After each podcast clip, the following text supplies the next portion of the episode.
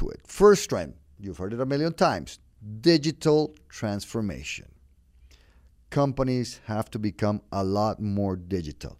And don't just think about e commerce or about having uh, you know, online sales and all those things. No, no, no. I'm talking the whole value chain, all your company's processes. How are you going to make them digital, automatic, with less human intervention, with less paper, and all those things?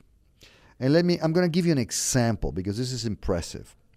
Uh, one of the world's largest uh, consumer goods companies um, hired me to to do some training.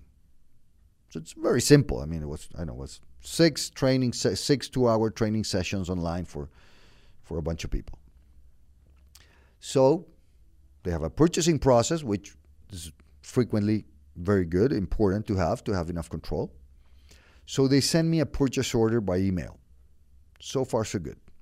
Now the purchase order for a simple training had 13 pages. 13